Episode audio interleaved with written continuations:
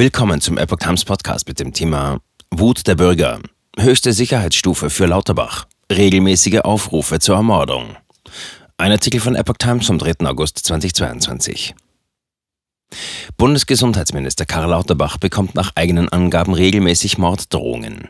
Jeden Tag wird in den sozialen Netzwerken zur Gewalt gegen mich aufgerufen. Das sagte der SPD-Politiker den Zeitungen der Funke Mediengruppe vom Mittwoch.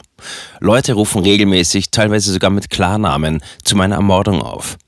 Er genießt deswegen besonders guten Schutz. Ich erfahre ungefähr die höchste Sicherheitsstufe, die es für Politiker in Deutschland überhaupt gibt. Lauterbach sagte, er fahre immer mit zwei gepanzerten Fahrzeugen vor. Der SPD-Politiker fügte hinzu, das gab es für einen Gesundheitsminister wahrscheinlich noch nie.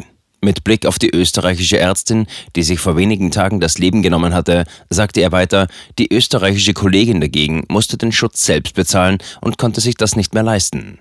Er verachte und verabscheue die Hetzer im Netz, die diese Frau in den Tod getrieben hätten. Lauterbach forderte, dass die Bundesländer exponierte Ärzte ausreichend schützen müssten.